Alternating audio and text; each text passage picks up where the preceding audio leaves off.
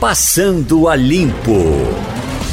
Oferecimento 3D, sua linha completa de produtos de limpeza. 3D limpa muito melhor. Supermercado Rende Mais, aonde seu dinheiro rende muito mais. Orale Planos Odontológicos 349-0303. Servidor Público, comece o ano no verde. Crédito consignado é na Cicred Pernambucred 3117 9110. Seu instinto é Jeep e seu Jeep é na Via Sul Imbiribeira. Bom, tem aqui Aurélio, em escada. Faça uma reportagem junto ao governo do estado sobre esses medicamentos que deveriam ser entregues à população Sou inscrito na farmácia do Estado em Palmares e deveria receber três tipos de colírios uh, por mês por controle do glaucoma. Faz cerca de um ano e nesse período só consegui duas vezes. Assim mesmo, incompletos os atendimentos da farmácia. Eles informam que os citados medicamentos estão em falta e a gente, por favor, pede ajuda. Você imagina que essa coisa de glaucoma, que é uma coisa séria, se você Seríssimo. brincar com isso, complica, né? E aí não tem. Cega e cega né? com muita rapidez, se não for tratada da maneira correta. Uhum. Quem tem glaucoma, além do risco de, de cegueira, né, é, imediata, é, tem muitas dores também na Sim. região do olho. Meu pai tinha glaucoma, teve glaucoma e e ficou cego em função disso e era, era muito sofrido. Era muito sofrido. Diogo Menezes, essa reclamação chega muito para o jornal também de farmácias do Estado sem os medicamentos Direto. obrigatórios? Direto, é o tempo inteiro. Chega, chega para a gente aqui do sistema, a gente já cansou de fazer pauta isso. sobre isso, inclusive, né, isso, né, Moniquinha? A gente, muita, muita. A gente faz no jornal, a gente faz na TV, aqui na rádio, no painel interativo é o tempo inteiro.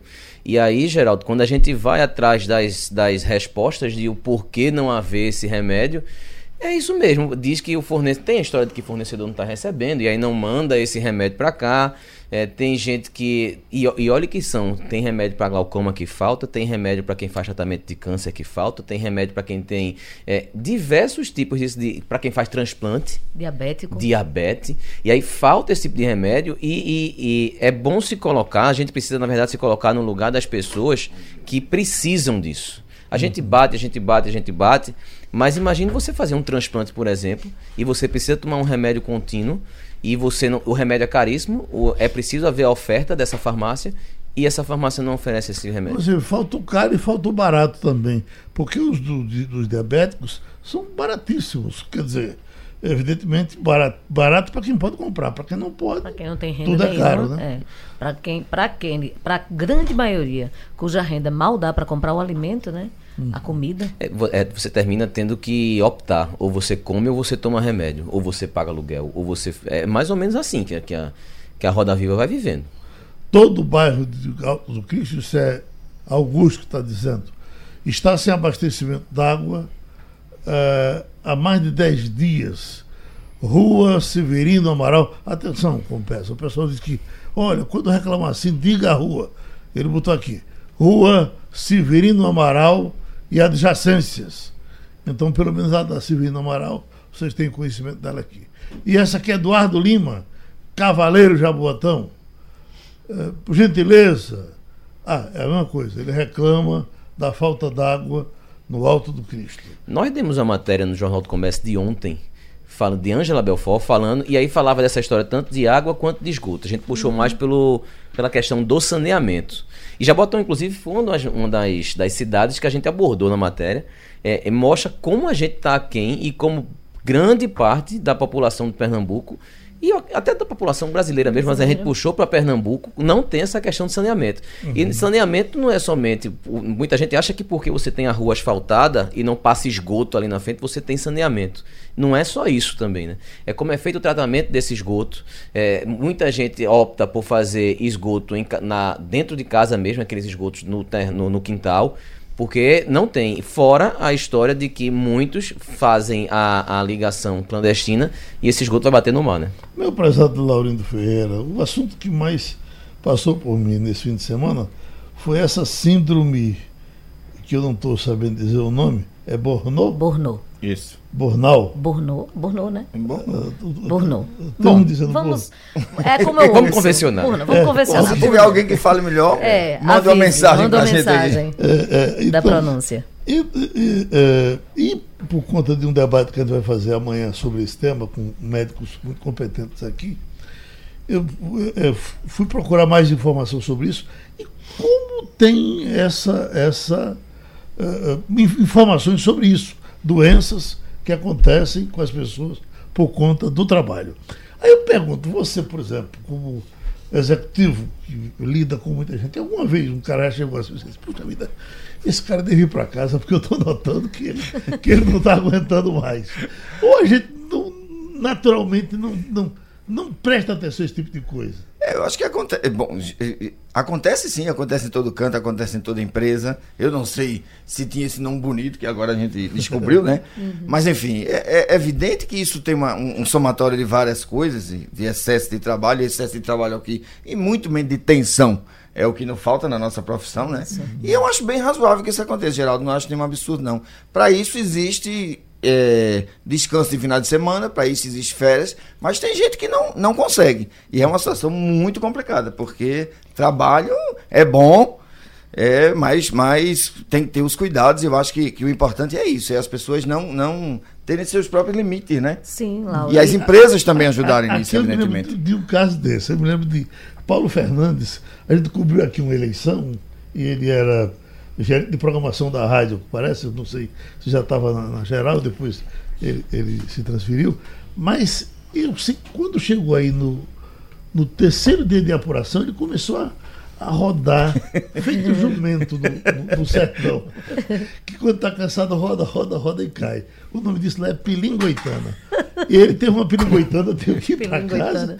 E aí teve que passar uns 15 dias. Né? É, Não acho- dava. É, Nada, nada mais é do que esgotamento profissional. Evidentemente que a gente, na profissão da gente, e seguramente em outras profissões, ele- a gente tem até níveis de esgotamento. Tem dia que é um dia parada, tem semana que é semana parada, tem dia que é mais tranquilo. Acho que isso acontece com todo mundo, mas isso é esgotamento profissional. E evidentemente as empresas têm que se preocupar com isso e os profissionais também. E algumas Mas coisas quem que a trabalha faz. tem isso, né? E algumas coisas que a gente faz. Por exemplo, esse serviço da gente, Mônica, porque certamente não é diferente com vocês. Quando as coisas saem todas certinho, você termina, puxa vida, fizemos hoje um grande trabalho. Dá uma vontade de continuar. né? Dá uma vontade. É isso que eu ia dizer. A gente trabalha, e aí é lógico que a gente está falando da atividade que a gente conhece, que a gente exerce. Mas certamente existem outras que têm, eh, exigem de um profissional o mesmo nível de entrega e de, e de disponibilidade de tempo, que eu acho que é isso que acontece também muito conosco. Exatamente. É, e essas Está novas sempre tecnologias. disponível a. Está sempre disponível. E este celular, ou celular de uma maneira geral, ele trouxe, eu acho que para nós, principalmente, Uhum. que trabalhamos com notícia o tempo inteiro, uma. Uma impossibilidade de não estar disponível. Isso. E isso É. também a gente tem que ter muito cuidado. Laurindo fala muito bem que para isso existem os finais de semana, para isso existem as férias, ainda, né? Ainda, Ainda. bem que ainda existem.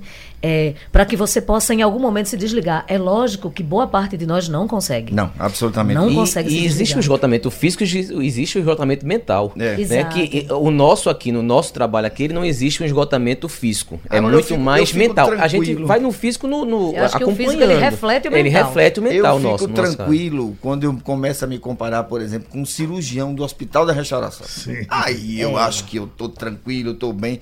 Por mais que eu vire 24 horas, a gente não consegue.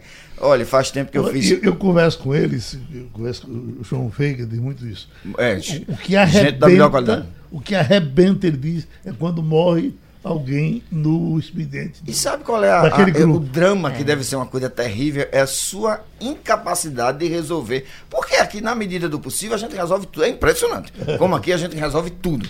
E eu fico muito impressionado. Geraldo, eu, eu tava na revista Veja. E a revista, é, é, nos anos 90, a gente fez todas as, as sucursais estavam empenhadas em fazer uma grande matéria, que foi uma grande matéria, inclusive, sobre as emergências públicas. Então eu praticamente passei uma semana dentro da emergência do Hospital da Restauração. Chegava de manhã, saía de noite. E é uma coisa, realmente. E, e- e eu, e eu tava já ficando deprimido em função da matéria. Eu disse, eu não tenho esse direito, porque quem tem que estar deprimido é esses caras que estão aqui. E teve um médico, eu não me lembro o nome dele, mas ele, ele saiu na, na, na revista que tinha um cara, chegou um cara com um tiro na face. E ele, bem tranquilo, disse assim: olha, vá pra lá, que a gente só vai resolver esse seu problema. Hoje eu não tenho tempo de olhar para você. Foi feita a radiografia, localizamos a bala, o senhor está bem. E aí eu fui em cima do médico, doutor, pelo amor de Deus, ele disse, vem cá para você ver o que é ruim. E aí, quando eu entrei, quando ele me, me abriu os corredores, gente no chão, gente no, no, em cima das macas, e aí eu descobri que aquele cara do tiro da, da, no, na face ele estava bem mesmo, Geraldo. E eu fiquei imaginando o, o tamanho do estresse, da agonia daqueles médicos que estão ali. Então, toda vez quando eu penso que eu estou agoniado, eu me lembro que neste momento, na emergência do Hospital da Restauração, por exemplo, como das grandes emergências públicas do país, a situação deve estar bem pior do que na redação E isso nos anos 90 já era desse jeito. Ele tinha que escolher quem isso, iria atender naquele terrível, momento. Hoje terrível. é muito pior. Porque hoje que chega de acidentado de moto, a população cresceu. Né? Então você tem acidentado de moto, você tem tiro, você tem facada, a questão da violência. Então, muitas vezes você realmente precisa priorizar aquele que você consegue, é. vamos botar isso entre aspas, salvar primeiro. Né? Nós estamos com um médico aqui para conversar um pouco com a gente, doutor Jorge Trigueiro, que é infectologista. Doutor Jorge, é, evidentemente talvez a gente tenha mais coisa para conversar com o senhor, mas eu liguei para falar especificamente desse assunto. Eu, com essa decisão tomada pela, pelo prefeito de exigir ar-condicionado nos ônibus, ah, em algum lugar alguém disse, olha, isso é uma coisa que tem, tem um lado bom e um lado ruim. Eu pergunto, qual é o lado ruim? É que o ônibus agora, com os vidros fechados, vai aumentar a contaminação entre os passageiros. É isso mesmo? Doutor Trigueiro? Alô? Oi, me ouviu? Estou ouvindo agora, Geraldo. Não ouviu, antes, não ouviu antes, não, né? Como? É, a, a pergunta é a seguinte: o que, alguém diz que com a, a, a, obrigatoriedade que vem aí de que os ônibus do Recife é, é, circulem com o, o, o ar-condicionado, evidentemente terá a obrigatoriedade de fechar todos os vidros. Isso aumentará a possibilidade de contaminação entre os passageiros. É assim? É, na verdade, o custo-benefício, colocando o ar-condicionado ou não, eu acredito que colocando o ar-condicionado é melhor. Sim. Por conta de que algumas bactérias, inclusive a própria deterioração de alimentos, algumas pessoas levam alimentos no ônibus. Você andar no ônibus Recife, 39, 40 graus, é realmente uma situação altamente insalubre ele propicia muito mais desenvolvimento de bactérias dentro desse ambiente do que num ambiente que esteja refrigerado adequadamente.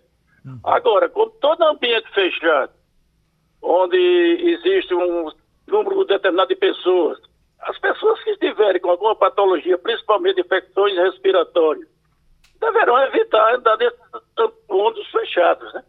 Porque realmente fechado o ambiente propicia o desenvolvimento de, dessas infecções, principalmente virais. A pessoa dá um espirro.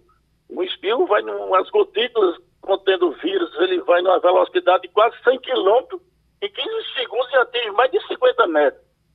Mas a verdade é que eu acredito que o benefício é maior do que o malefício. E os aviões, doutor Trigueiro? Em viagens internacionais, e me chama até a atenção, eu estou falando dos europeus.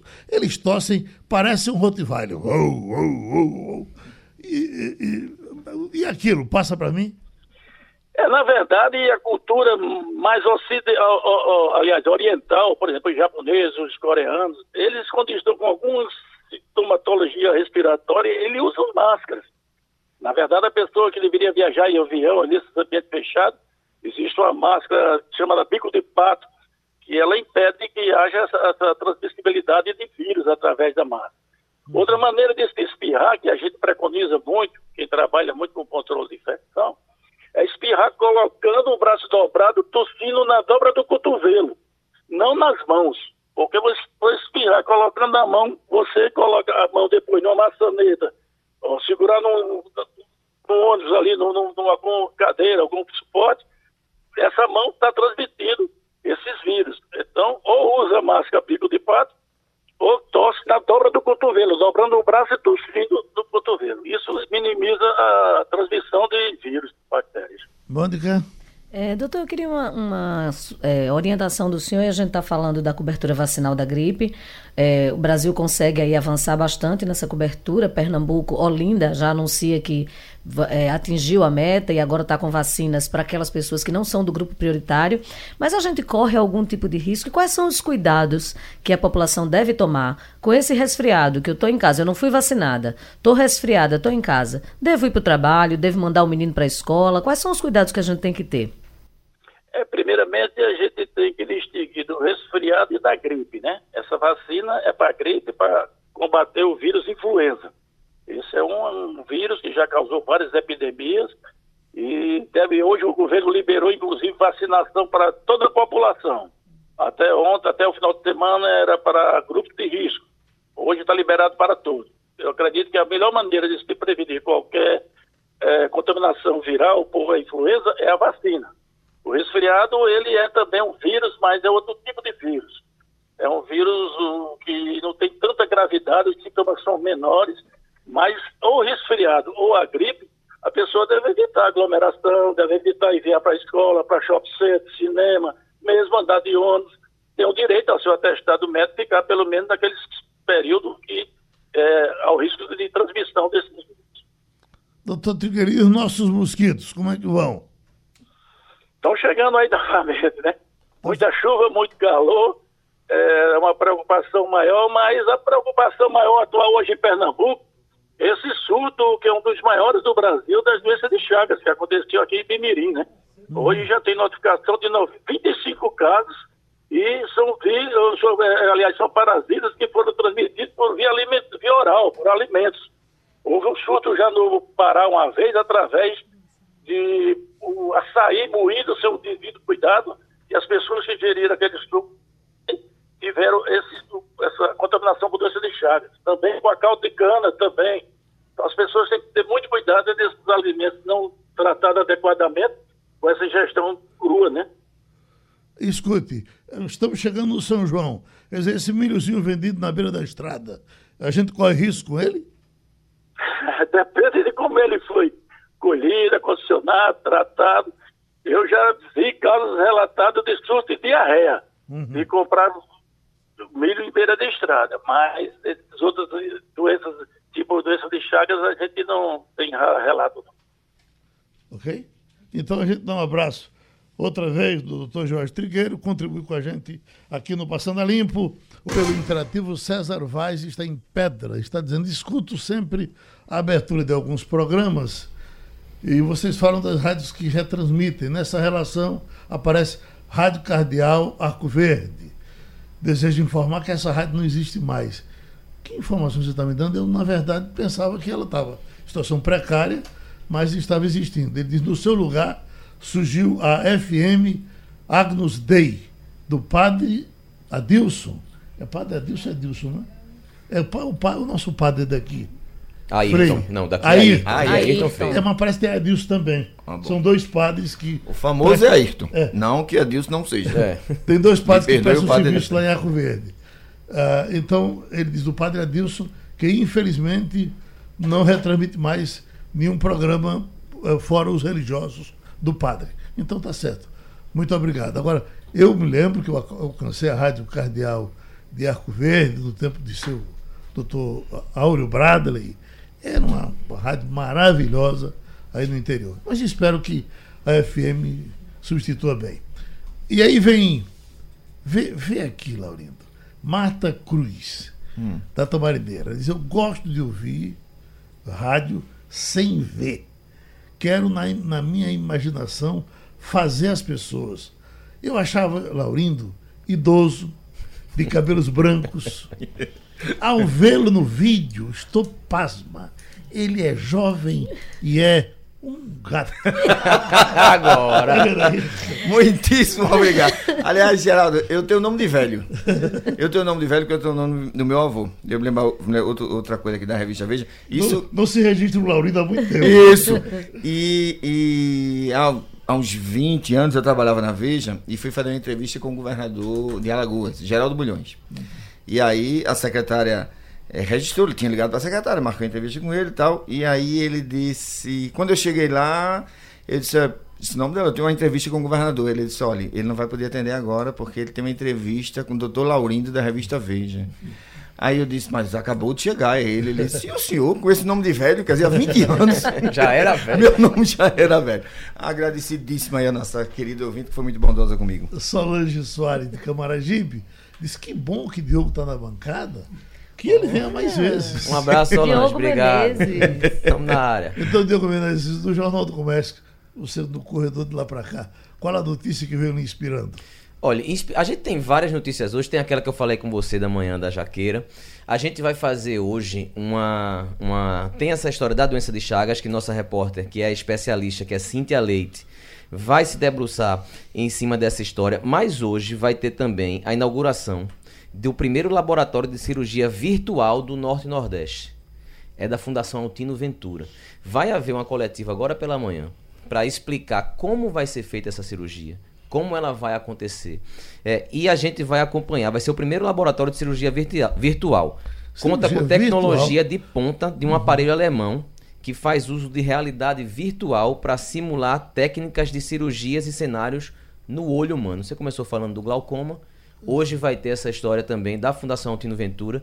E aí eu vim pensando, porque a gente deu, inclusive, na semana passada no Jornal do Comércio, uma matéria, um caderno especial, falando sobre robôs. Muito bom. Isso. Né, que a gente fez aqui sobre robôs. A atuação da tecnologia A- na medicina. A tecnologia na medicina. E a é gente vai ter um novo passo hoje de tecnologia na medicina pela Fundação Altino Ventura, que faz um trabalho muito legal, muito bacana nessa questão de, de, de visão. E a gente vai acompanhar. E eu vim pensando exatamente nisso, Geraldo. Como você pode, é, essa substituição que se faz do, do humano pelo robô. E aí eles juntam um com o outro e conseguem fazer em prol ainda mais da população. Eu vim pensando muito nisso. A gente vai acompanhar não daqui a é uma pouco. substituição, é uma junção. É, é uma né? junção, na Que o verdade. isso não é uma substituição. do, do isso. É uma- é, você alia, você bota tecnologia e a gente mostrou casos na semana passada mostrando exatamente isso de como essa essa junção do humano com a tecnologia, com o robô, podem trazer um ganho significativo para quem precisa de ajuda. Ô, Mônica, o que espanta disso é que o robô já vem lá desde Da Vinci, né? É, é- é um negócio do outro mundo. Como é que a gente tem essa safra né, de, de Einstein, Da Vinci? Quer dizer, Da Vinci muito Da Vinci mais. planejava, Einstein né? ontem. Ele- É verdade. É, é novinho, é novinho. Mas essa história da, da ciência, da tecnologia aliada à medicina, e, e é cada vez mais, né? Cada vez mais a gente é, eu diria que nós, pacientes, somos dependentes dessa tecnologia, porque eu brincava até com uma amiga minha, ela dizia assim, eu fui tirar, eu fui fazer uma, para acompanhar uma amiga numa ultrassom de, da gravidez dela, não é uma ultrassom, aquilo é um filme em HD, você vê a criança, você vê o rosto da criança, você vê tudo. Hoje em dia a gente não se conforma com menos. E é, eu- quando eu engravidei, 15 anos atrás quase, a minha ultrassom era uma coisa borradinha, assim, É. você via que tinha ali um crânio, uma coisa. Hoje em dia, os meninos vêm em 3D, você sabe o rosto da criança. É, é- serve para muita coisa, é o que tem salvado muitas vidas. E o bom seria, e bom seria que fosse mais acessível, né, para todo mundo, para que todo mundo tivesse acesso a isso, porque hoje em dia muita gente sequer consegue fazer um exame de sangue, porque não tem acesso. Você fazer um exame de sangue pela rede pública é um sofrimento. A gente recebe ligações todo dia na TV de pessoas que não conseguem coisas simples, quer fazer um exame de sangue, fazer um exame de urina, que são coisas aí já bem, bem, bem popularizadas, mas que não chegam na, na grande maioria. Essa tecnologia é fantástica o bem, talvez até para o mal, ou para que você tire muitas dúvidas. Eu estava lendo um caso de, de, de Alagoas, um, um empresário eh, teve necessidade de mandar uma mulher para a Alemanha, ela foi para a Alemanha e ele ficou solto por aqui e tal, e começou a namorar por aqui. Ela, ela conseguiu um agente secreto eh, aqui em Alagoas. Esse agente secreto implantou um equipamento no carro dele e a partir daí ela passou a ter todas as conversas dele com as namoradas, gravou tudo e mandou para ele. E ele Nossa. recebeu essa bela surpresa em casa. Você imagina que coisa infernal. É? Mas É verdade. É porque essa, essa, essa, esse avanço da tecnologia, evidentemente não só na medicina, mas na, na história presente da humanidade, é uma coisa espetacular. E todas as áreas do conhecimento e da produção humanas têm sido duramente afetadas por isso, como você diz, para o bem ou para o mal. Na nossa área, Na nossa a área é história é, é- é. é- fantástica. E o que acontece, o que aconteceu nos últimos cinco anos na produção de conteúdo específico de jornalismo é uma coisa espetacular em rádio, televisão, jornal. Na medicina não é diferente, no direito não é diferente, geral, na arquitetura não é diferente. Então, assim, é um momento é, é, crucial da humanidade que, aliás, trazendo hoje para. Diogo até já tocou nisso aqui, trazendo hoje para a manchete do Jornal do Comércio, né, menos empregos aí para os, Para os- os sem qualificação. É, entre as questões colocadas que criam impedimento para que esse grupo sem qualificação entre no mercado é noção mínima de informática. Mínima, que a gente diz é mínima. Então, é, veja só que, que, que problema a humanidade também está gerando, principalmente economias periféricas como a nossa, como a economia do Brasil, porque você não consegue ter pessoas, segundo essa, essa pesquisa é, que a gente publica hoje, pessoas que não sabem se expressar, pessoas que não sabem é, Fazer é, contas. fazer contas e pessoas que não têm noções mínimas de tecnologia, de informática, não é nem tecnologia, de informática. Então, assim, é, é muito difícil você viver no mundo hoje e tirar proveito dele, não só do ponto de vista da oferta do trabalho, que você, da mão de obra que você pode, sua mão de obra, que é o que você tem para colocar no mercado, como de consumir essa, essa tecnologia também. Né? O, o mundo é esse hoje e, e é preciso muita, muita, é, muita tranquilidade para lidar com isso, porque isso é também gerador de vários problemas. Disso, sim, se- sabendo que isso não resolve nada, mas só porque chama a atenção, por exemplo, Agnaldo Timóteo está eh, quase bom, ele permanece ainda. Ah, teve uma melhora boa no final de semana, Permanece graças a Deus, né? UTI ainda porque ele é muito indisciplinado e o médico tem medo que ele saia cantando por dentro do hospital.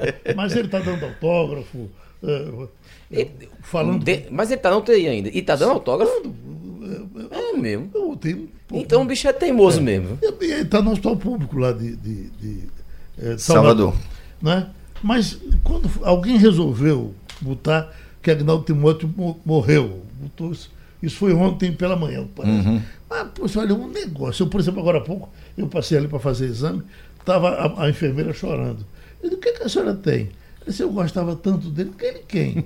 Disse, Agnaldo Timóteo morreu. Ela me dando a notícia. Ele não morreu, não. Então, a mulher ressuscitou com a informação que eu levei. Mas, eh, quer dizer, isso, a, a- quer dizer, a, a- a credibilidade vai ter que existir sempre para corrigir essas coisas, porque as pessoas brincam com isso É verdade. de uma forma escandalosa. É aí que a gente entra, né? É, aí é que entram Aí as é que- marcas, é, né? aí a gente Marca de entra. credibilidade. Elas é, é, pronto, a gente teve um caso dramático, tá fazendo oito dias hoje, de Gabriel Diniz. Gabriel Sim, Diniz Gabriel faz Diniz. oito dias hoje. Dramático, dramático, dramático. dá notícia. Pois é, que eu me lembrei muito, e aí, e aí a negada vem pra cima do chefe, né? Fazemos o quê? E o chefe pergunta a quem, né? Esse aqui é o drama. E foi muito parecido com a história de, de Eduardo, de- do, do- do nosso Sim. governador. Em dimensões evidentemente diferentes, porque a, a história do governador nos afetou muito duramente, né? E teve consequências muito graves na política pernambucana. Mas assim, chegou a seguinte informação. Um acidente Com um uma- helicóptero. um helicóptero Não, você tá falando de Eduardo não, ou esse agora? De, de esse Gabriel, de já Gabriel. um acidente com um avião de Gabriel Diniz, um avião que está que já foi encontrado documento de Gabriel Diniz. Tava lá. OK. E aí o que, é que a gente diz? Gabriel Diniz, não, Gabriel Diniz não morreu. Até aquele momento, ninguém com o mínimo de responsabilidade com a informação poderia divulgar que Gabriel Diniz morreu. O que é que a gente vai ter que dizer? Até porque a informação está online, ok? Não, não é esperando o jornal do outro dia mais. O JC Online está ali e a gente está tudo reunido saber como é que a gente lida com isso. Eu conversando aqui, eu, Mônica, é, é Diana, da rádio, enfim. Como é que a gente faz? Então, as marcas, o jornalismo de marca ou checa e confirma para publicar, ou diz o seguinte, como nós dissemos. Houve um acidente de avião, e nos destroços foram encontrados documentos de Gabriel Diniz. Mas nas redes sociais, Geraldo, e é uma coisa terrível, já estava circulando imagem do corpo de Gabriel Diniz. E as pessoas começam a ligar para a gente e perguntar assim: "E vocês não vão dizer que ele morreu, não? Mas a gente não podemos dizer que ele morreu, exatamente. simplesmente que a gente precisa confirmar. E aí, nesses momentos graves, né? Da, da- que tem grande mobilização do- da opinião pública em, em busca de notícia, é que a gente se credencia para, para se, se, se colocar como marca de jornalismo. Porque senão isso vira um pandemônio. Na história de Eduardo foi um horror. Foi É muito tava- pior, é como porque demorou muito mais. Eu tava conversando com o Elton, Elton Ponce, que trabalha ali com a gente. É, a No gente JC nessa- Online. No JC Online. Nessa hora a gente realmente tem que ter o discernimento. O pau pode estar cantando. E a gente tem que manter a calma e a tranquilidade para só dar E seguir. só dizer quando realmente Pois é, porque confirmar também que diferença vai fazer se disser que ele morreu agora se ele morreu daqui a um ou dois minutos. A gente precisa de, de- dessa confirmação. Nossa- E o nossa atividade é isso, é, né, o Laurindo? curioso é que a gente começa a receber cobrança. Exato. Por que vocês não estão dizendo? Eu Porque- recebi várias também. É, é Vocês não vão confirmar, não. Fulano de tal já está dizendo. É. Vejam, o- nós trabalhamos com uma coisa chamada checagem. E checagem de informação é coisa que demanda tempo, É. demanda esforço, demanda isso tempo, faz a demanda diferença, gente. né? Isso faz a diferença. É isso que faz da nossa atividade relevante E é- essencial. e essencial. É verdade. porque sem checar, sem ouvir todos os lados, sem ouvir as pessoas, a gente não consegue fazer uma notícia é, Com veracidade se sustentar. E uma outra coisa que apareceu, Laurindo, e nós entramos nisso também, foi a questão de é, evitar e pedir às pessoas que não compartilhassem as fotos e as imagens dos corpos. Horrível. Porque isso começou a acontecer. Isso chegou no meu WhatsApp, deve ter chegado no de vocês também. Também. E isso, por exemplo, na nossa atividade, a gente tem o maior cuidado do mundo. É. Para não expor as pessoas, não expor. Porque aquela pessoa que morreu, ela tem uma família que ficou aqui. Né? Então, não raras às vezes você recebe fotos e aquilo foi um- uma coisa de compartilhar, né? É, quanto mais famoso o caso, mais dramático fica, né? A gente, a gente entrou nessa campanha também porque, de fato, se você pense que poderia ser um parente seu ali, né? Então, tem os dois lados. Tem, a- tem a, a tecnologia, ela trouxe essa possibilidade da gente conseguir eh, a informação com agilidade maior do que se conseguia antes. Ela circula Muito. de maneira mais, mais Muito. rápida, mas a nossa obrigação ainda é a de fazer a mediação e de fazer a checagem correta para informar de maneira correta. O jornal O Dia do Rio de Janeiro está botando uma manchete aqui, certamente é para corrigir alguma coisa que saiu errada. RPM corrige Isso. informação e diz que baterista Paulo Antônio Pani não morreu. Pois é, isso é um, isso é um clássico do final de semana. Eu estava de plantão esse final de semana e aí nós publicamos a informação, aí só para os ouvintes entenderem, que eu recebi algumas queixas, inclusive, é que nós temos agência de notícia. As coisas que acontecem em Pernambuco, nós temos algum domínio da situação, né? Quando- porque a gente tem uma estrutura de. de de, Do de- sistema de que nos sistema dá- que, que nos que dá isso. exatamente que nos dá tranquilidade para a gente acompanhar o que acontece fora principalmente de São Paulo Rio Brasil e fora do país a gente recebe material de agência a gente publicou a informação da agência estadual que dizia que esse rapaz tinha morrido e publicamos porque a agência Estado é uma agência Agência Estado. exatamente é, é- é- é do Estado de São Paulo uma das maiores agências de notícias do país e eles erraram e nós erramos consequentemente aliás erraram Foi em cadeia, todo mundo Todos errando, os assinantes da gente. Estado é, erraram na informação. O rapaz de fato não tinha morrido e de vez em quando a gente entra nessa esparrela também. Mas é, a gente já corrigiu a informação e o rapaz estava vivo, estava tava ruim, mas não tinha morrido. Aqui tem Gabi Costa, de Órfãos da Terra, morre aos 33 anos. Essa coisa confirmada diz: Programa Estadual de Transplante já foi acionado. Uma atriz, bom, 33 anos. um- É nova, eu vi a É a filha de Cacá? Filha de- Não não, é outra. É uma atriz da- que estava na novela Órfãos da Terra. A filha de Cacá morreu com 34 anos, É. também vítima de tumor no Tomou cérebro. no cérebro, Câncer. é, tá. Eu pensei que era ela. E tem, Laurindo... Essa aqui foi tumor meninas. cérebro, foi? Essa Não, daí não, foi uma não. parada cardiorrespiratória, pelo Nossa, pela 30 e Muito alguns jovem. anos, meu Deus. 33. E a filha de Cacá Diegues já vinha sofrendo com esse câncer há três anos Há três e morreu. anos. E o relato dele hoje no, jornal- no jornal o Globo, de como foi na fila da. na hora lá da, da, da- das pessoas que vêm falar sobre o transplante de órgãos. E aí ela teve o coração doado, a filha dele. É uma coisa tocante, mas também serve de, de aí de até como tom educativo, né? Ele perdeu uma filha, ele estava no hospital, sabendo que a filha já estava morta, quer dizer, com morte cerebral eh, já Confirmada. confirmada, e a família decide doar, os- doar o coração, doar os órgãos e o coração foi aproveitado por uma outra família. É um relato impressionante. É uma situação dramática. Dramática. E eu pessoalmente já passei por isso, Eu também. Mônica, porque quando eu, teve um, eu tive um sobrinho que teve um acidente de moto e ele passou 10 dias em coma e chegou o momento que já não tinha muito o que fazer e a gente precisava decidir. Quer dizer, e veja, eh, eh, minha irmã, muitíssimo abalada, por óbvio, e disse assim, ó, resolve isso que eu não tenho condições. Eu digo, estamos aprovando, estamos aprovando. Então, a gente, eu fui quem fiz a, fiz a comunicação, porque a família precisa comunicar. E é um momento de uma dramaticidade terrível. Mas é um momento também de renascimento, né? Eu, eu, eu pensei sempre nisso. Sempre eu pensei nisso naquele momento. Ele fez a doação de alguns órgãos e eu, e eu fiquei sempre pensando, pô, é- ele não, ele não foi, de qualquer maneira ele está aí, né? E é, hum, Geraldo, isso da tecnologia é uma coisa fantástica, você conseguir tirar é, órgãos de pessoas que, que, que, que a gente ia perder, que, ela, que a gente perdeu, que ia se acabar ali. E você puder Botar repassar isso para alguém e ressuscitar, porque é, é quase uma ressurreição. É uma coisa realmente espetacular. Espetacular. Olha, você, a gente falou de tecnologia há pouco e eu achei isso aqui tão interessante. É, Embraer se une à, à VEG e, para fazer o avião elétrico. No momento que se discute o carro elétrico. Carro elétrico, pois é. Avião elétrico. Avião, tu imagina que tu. A, a, a, É melhor não imaginar, não. Eu queria um tempo que não existisse avião. Eu ando, eu vou, mas meu Deus do Pois céu, eu é. acho horrível. Engraçado. Então, pronto, está vindo aí um avião elétrico. Mas fala aí qual é o tempo de autonomia dele, porque. Também Tem- muito, é uma, é uma matéria longa. É, né? É. Mas é, Eu sou do time de Laurindo. Eu, eu, eu ando porque. É o jeito. Eu não deixo de ir pra lugar nenhum. Mas vai, eu vai vou ligar a tomada onde no céu, Geraldo? Pelo amor de Deus. mas se- talvez usando energia solar e não sei Não, é. quê. Não, veja. Tem é condição de por, da óbvio, é por óbvio que as coisas caminham por aí. Não o é? carro vai ser assim, o carro já tem, É, já já tem, tem, carro, enfim. exato. As E coisas serão por aí, até porque os combustíveis fósseis, que é. Você imagina o consumo de um, de um avião desse que faz um, um 12, trajeto 13, enorme. 14 horas de voo? Evidentemente que a gente vai caminhar por uma saída menos, menos danosa, digamos assim, né, ao meio ambiente, seguramente. A história é. Semana do meio ambiente, falar nisso. né? Exatamente. Semana agora, Começa semana do meio Exatamente. ambiente. Começa Eu estou hoje. muito dirigindo, eu estou doido que já chega o carro, Pelo amor de Deus. É. carro autônomo, porque eu, eu vou de lado com a direçãozinha e, e o autônomo vai ligando para mim. Pra eu- cochilar Isso aqui é tranquilo. uma conversa Mas da dá uma vontade de cochilar, rapaz, coisa, mas eu, eu vou com cuidado. Não cochila, não, pelo amor de Deus. Já estamos com Eliane Cantanhede. Eliane, essa, o Pacto do Supremo é tão interessante que a gente pudesse falar disso, porque eh, não seria o Pacto do Supremo, o Pacto dos Poderes. Eh, a a ideia teria partido de Toffoli, houve reação de todos os lados, mas a gente não, não, não, sabia até então de detalhes, o que é que esse pacto continha. E você já tem? Oi, Geraldo, colegas, ouvintes. Olha, o pacto tem cinco pontos, né? Cinco pontos. E começa, os dois primeiros pontos são reforma da Previdência, reforma tributária. Mas isso é o de menos, sabe por quê, Geraldo?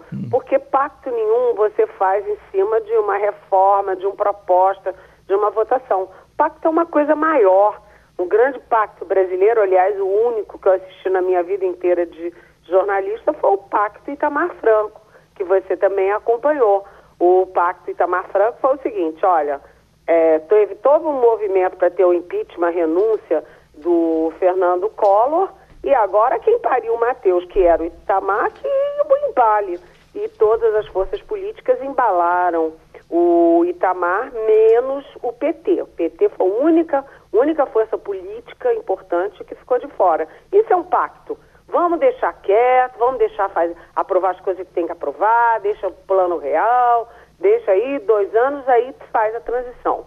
Isso é um pacto. Agora, isso que o Toffoli sugere é uma forma de dizer o seguinte: vamos distensionar o ambiente político entre os três poderes.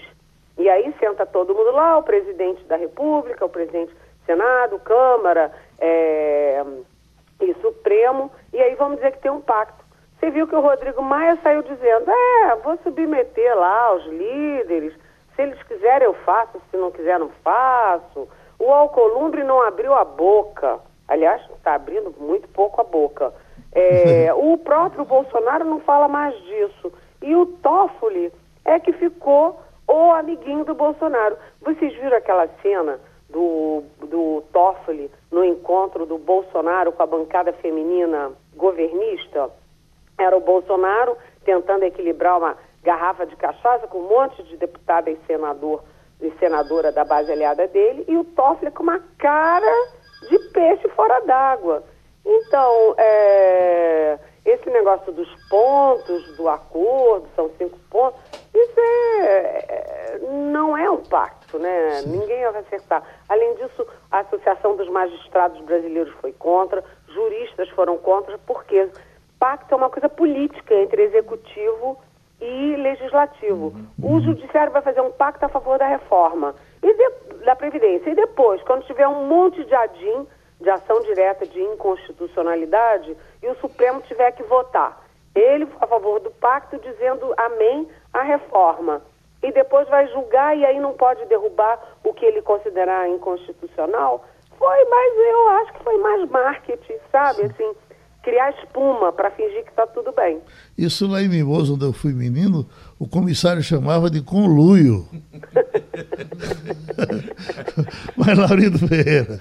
Oi, Eliane, bom dia, tudo bom com você? Bom dia, Olha, é, é, o, o, o, presidente da Câmara, o nosso Rodrigo Maia, desde o início tem sido muito cético em relação a esse pacto, e esse pacto, na verdade, é uma coisa meio estranha, porque é, você citou aí, por exemplo, a história da, da, da, da reforma da Previdência. E, e, e, a participação do judiciário nesse processo, que é uma coisa complicadíssima. Porque eu sou do tempo, pelo menos se não estamos no momento de grave crise institucional, que o pacto é a Constituição. A Constituição é um pacto. Se todo mundo cumprir o que está ali, a gente já está bastante tranquilo. O que é que você acha? É uma boa, ótima lembrança a gran, o grande pacto, além do Itamar que eu falei, foi o Pacto da Constituinte, em 1988, em que o, todas as forças políticas negociaram que país estava surgindo dali. Né? O país refletindo a Constituição, ou refletido na Constituição. Agora, se o Supremo faz um pacto a favor da reforma da Previdência, como é que vai julgar isso depois? O que, que é mais importante? Um pacto é, pontual com outros poderes ou o que está escrito na Constituição e que tem que prevalecer sobre tudo? É, eu achei que o pacto, na verdade, foi só para, primeiro, reconhecer que a coisa não está boa. Uhum. Não está boa para o executivo, não está boa para o legislativo, não está boa para o judiciário, e você tem uma economia que está indo para o buraco. Você viu que já teve agora é, queda de 2% na, na, no PIB trimestral. Né? Isso aí já é um indicador de que pode ter uma nova onda de recessão. O desemprego recua muito devagarzinho, 13 milhões de desempregados. Quer dizer, a situação não é boa. E todo mundo fica só brigando um com o outro. O presidente da República fala o tempo inteiro, não diz a que veio, o que, que ele quer fazer. Eu acho que o pacto foi uma forma de dizer assim, gente, vamos baixar a temperatura, porque a coisa não está muito boa. Foi um reconhecimento da crise. É, Leandro, talvez tenha sido muito em, em função de, da pressão que começa já nas ruas, né? Mas eu vou passar para a Mônica aqui, que ela tem um, uma, uma pergunta para você. Uhum. Oi, Eliane, bom dia. Bom dia, Mônica. Vamos falar da reforma da Previdência. Está é, hoje estampado também no, no jornal o Globo Rodrigo Maia falando que é, a reforma da Previdência está sendo tocada, mas que ele não vê uma agenda, uma agenda do governo para o país. Ou seja, fora a reforma da Previdência, que ele trata muito bem como uma reforma necessária para o país, mas que independe desse ou daquele governo, ela é necessária que seja feita, independentemente de qual fosse o governo, qual é a agenda do país? E aí eu lhe pergunto diante dessa, eu não diria nem animosidade, mas de uma, um choque de realidade que o Rodrigo Maia traz, dizendo: olha, a reforma da Previdência, estamos empenhados, vamos trabalhar para que ela seja aprovada, né, discutida e aprovada, se não nesse semestre, no começo do outro, mas é preciso de uma agenda para o país. O que é que se ouve falar de algum tipo de agenda para o país? O que é que você sabe a esse respeito? Pois é, Mônica, isso é o grande problema. Inclusive é o seguinte, quando você tem um recuo de 2% no PIB no trimestre, você começa a colocar interrogações em cima da, do, da, do eixo mais forte do governo, que é o Paulo Guedes. Né? Porque você diz, olha, o Paulo Guedes fala da reforma, da reforma, da reforma, da reforma, está lá no Congresso. Tá bem, mas enquanto isso você deixa a economia esfarelar, é, derreter, né? Ele, a única, o único plano de governo é a reforma da Previdência, que depende do Congresso, e o que depende do Executivo. Então, esse PIB teve este problema adicional, é que jogou uma, um ponto de interrogação sobre o Paulo Guedes, que é a figura mais importante e emblemática do governo. O plano de governo, você me pergunta, nem eu sei, nem o Rodrigo Maia sabe. O Geraldo Alckmin, na convenção do PSDB de sexta-feira, perguntou isso. Qual é o plano de governo? Ninguém sabe qual é o plano de governo. Por quê? Se você pegar todas as entrevistas do presidente Jair Bolsonaro, ele fala dele. Ele não fala de país e não fala do plano de governo dele. Não tem plano de governo. O que, que o Jair Bolsonaro quer para a economia? Reforma da Previdência, ponto. O que, que ele quer para a educação? Sabe-se lá, é, tem o Gene Kelly daqui, tem o colombiano que não fala português de lá. O que, que ele quer para a saúde? Não sei. Aqui em Brasília já morreram 21 pessoas só esse ano de dengue na capital da República. Né? O que, que o presidente quer para a infraestrutura? Vagamente ele sabe que estão fazendo privatizações. Então o presidente está muito focado nele. A entrevista da Veja toda é ele falando dele, dos sonhos dele, das angústias dele, da facada dele. Ah, sim, meu senhor, tá bem, mas o senhor é presidente. O que, que o senhor vai fazer com a presidência? Para onde que o Brasil está indo? Ninguém sabe. E agora isso se tornou uma realidade, Mônica, porque todo mundo já começa a cobrar. Escuta, tudo muito bem, o senhor é uma gracinha, simpático, mas cadê o plano de governo? Ninguém sabe, ninguém viu. E quando ele disse que prefere é, perder a presidência do que mudar, é uma coisa meio assustadora, né? Porque a, a, a, governar é um aprendizado, né? O cara aprende agora, na, na cadeira. Né? Para ser justo com o presidente, é uma coisa a gente tem que admitir. Uhum. É, eu não conheço o plano de governo do presidente nem durante a campanha. Ele, ele foi eleito sem plano de governo. Então, assim, o, o, o, triste, o lamentável, o, o complicado é que a gente está cobrando plano de governo depois que ele sentou na cadeira, porque ele não tinha, não teve, não apresentou, não apresentou e foi eleito. Isso é dramático. Né? Mas quando é, é, é, procura aí no, do, do, que a gente publicou ao longo desses anos, e cadê o plano de governo dele? Você só me lembra de. É terrível isso, Brizola, mas é verdade. Quando cobrava um plano de Brizola, ele dizia: olha, esse plano plano de governo. Professor Mangabeira faz quatro por dia. Eu pensei que Bolsonaro ia aparecer. Então, chame o professor Mangabeira, né, Leandro? Até porque, desde, desde a eleição, ele só batia em reforma da Previdência, Previdência, Previdência. Ok, digamos que a reforma da Previdência seja aprovada, como está se esperando para ser aprovada agora no primeiro semestre ou então no início do segundo. Depois que for aprovado, o que é que ele vai fazer? É, também tem muito isso. E aí eu queria aproveitar, Eliane, bom dia, te fazer um questionamento do seguinte. Esse governo Bolsonaro, ele sempre foi muito de dizer uma coisa, volta atrás. Fala uma coisa, volta atrás. E agora ganhou uma repercussão muito grande no fim de semana, ele falando, é, o governo dizendo que pode deixar os estados fora dessa reforma da Previdência. Você acha que isso é mais para dar um susto nos governadores, para dizer, ó, vem comigo ou vocês vão ficar fora, ou é mais, ou mais um blefe dele que ele pode voltar atrás disso? Olha, na verdade, na verdade, aqui entre nós, o Bolsonaro não tem a menor ideia se é bom para ter os estados ou não é bom ter os estados na reforma. Ele não sabe, não entende muito bem o que, que é a reforma. Agora, o que está havendo é uma queda de braço entre o Congresso e os governadores. Hoje mesmo tem uma reunião do Samuel Moreira, que é o, o relator da reforma na comissão especial, ele é do PSDB de São Paulo, com governadores. Por quê? Porque os estados, todo mundo sabe que os estados estão quebrados. Né? Os estados estão com uma, uma, uma crise fiscal monumental. Vide Rio de Janeiro, Rio Grande do Sul, Rio Grande do Norte, Minas Gerais. Todo mundo precisa fazer a reforma da Previdência. Há um estudo do Senado, e não se enganem, o Senado tem quadros muito qualificados.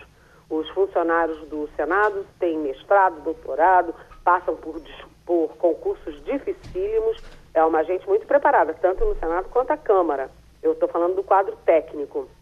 E eles têm um estudo no Senado dizendo que se os estados não fizerem reforma da Previdência agora, o déficit fiscal deles vai crescer 300% até 2060. Ou seja, é fazer ou não fazer. Mas o que, que os governadores querem? Eles querem que o, a, a, reforma do, do, do é, estadual fique dentro da reforma geral que já está no Congresso, mas eles não querem arregaçar as mangas e trabalhar suas bancadas para aprovação. E aí o governo federal, principalmente o Congresso também, né, o Rodrigo Maia diz, ah, é, tá bom, então a gente tira os estados, a gente aprova a reforma federal aqui e depois cada governador é que vai se entender com as suas corporações de professores, de, de médicos, é, de é, magistrados, de policiais, para fazer a sua reforma nos estados. O que, que vocês preferem? Ou vocês, governadores, ajudam a aprovar, a aprovar a reforma que é de todo mundo e de interesse de todo mundo, ou depois vocês se virem lá nos seus estados para defender a reforma lá. E os governadores querem ficar no bem bom, né? Eles querem aprovação, mas não querem ter o ônus da aprovação. Uhum. Mônica? Eliane, é, eu queria que você fizesse uma avaliação sobre. Eu estou lendo que o, senador Randolfo Rodrigues apresenta uma proposta para que os parlamentares é, se aposentem pelo teto do INSS, algo que eu não imagino que seja injusto, porque se afinal de contas, se a maioria da população ou a grande massa da população é pelo teto do INSS, seria justo que eles, como cidadãos que são né, brasileiros, como nós, também passassem, tivessem que se aposentar pelo teto do INSS, embora eu acho difícil que isso passe. Mas aí o que me chama a atenção é que novos congressistas, é, boa parte dos que entraram, que estão no primeiro mandato, já abriram mão da aposentadoria especial. Você vê alguma possibilidade disso vigorar, disso vingar? Eu não vejo não, não vejo não porque os novos, eles vêm com uma nova cabeça, uma nova proposta, um novo momento, e eles estão abrindo mão. Mas muitos ali que vão ficar na política 20 anos, 30 anos, 40 anos, eles sabem que eles vão chegar no momento que a aposentadoria deles depende disso. Eu acho muito difícil, todo mundo aplaudiria. A opinião pública acharia o máximo mas eu acho muito difícil eles uh, votarem, aprovarem uma coisa assim. Ô, Helene, para a gente fechar, o nosso debate hoje vai ser com pessoas experientes aqui de política, falando sobre o que é nova política. Eu estou dizendo isso por conta do PSDB, que está se, se mexendo, se ajeitando, se articulando. O PSDB está envelhecendo mais, está se renovando, está endoidando. O, o que, é que vai sair agora do PSDB? Olha, Geraldo, você teve na semana passada a convenção do DEM na quinta e a convenção do PSDB na sexta. O PSDB e o DEM, eles são aliados históricos desde 1994, com a eleição do Fernando Henrique Cardoso e Marco Maciel, mas uh, hoje há uma dúvida se eles serão sempre aliados ou se em determinado momento eles vão ser adversários. Por quê? Porque a política brasileira está muito polarizada entre esquerda, a esquerda muito combalida ali, de, de, liderada pelo PT, que está muito sem discurso, sem energia, e a direita do Bolsonaro, que é uma incógnita, porque o Bolsonaro não está sendo essa cocada preta toda. Então, se o Bolsonaro se consolida pela direita, né, é, o PSDB e o DEM vão ter que fazer ali um ajuste, na, não para a esquerda, mas eles têm que ir do centro um pouquinho mais para a esquerda para se contrapor à direita. Mas se o Bolsonaro não se afirma, se o Bolsonaro claudica ali, o DEM e o PSDB vão disputar o espaço, o vácuo na direita o PSDB tentando recuperar o espaço perdido e o DEM, que está aí, é o partido que mais é, se beneficiou desse processo todo, tem presidência da Câmara, do Senado, três é, ministérios importantes, jovens na política, é, prefeito é, de Salvador, o DEM é está bem colocado. Hoje você tem o Rodrigo Maia, dando é, manchete do Estadão e manchete do Globo no mesmo dia depois da convenção do PSDB. Ou seja, o DEM e o PSDB, eles podem se manter aliados contra essa polarização direita-esquerda ou eles podem competir pelo espaço da direita se o Bolsonaro é, claudicar. Fechando aí, Laurindo. Eliane, hoje o Estadão publica, aliás, acho que ontem, e a gente publica hoje aqui no Jornal do Comércio, talvez isso vá corroborar com o que a gente está discutindo aqui, é um dado curioso da, da, da, da Big Data, é, do Estudo Big Data, dizendo que é, o presidente Bolsonaro está perdendo espaço naquele eleitorado exclusivo dele no segundo turno. Quer dizer, o pessoal que é, no primeiro turno não votou nele, no segundo turno é, é votou para derrotar o PT e de alguma maneira está se afastando do presidente segundo essa pesquisa. É, é, é, nesse ambiente aí que, que, que, que, a possibilidade dos partidos entrarem, quer dizer, tem, tem um grupo aí órfão que acreditou, mas já está se afastando, é um pessoal que não quer o PT, é um pessoal que o DEM e o PSDB teria mais possibilidade de chegar junto, é isso?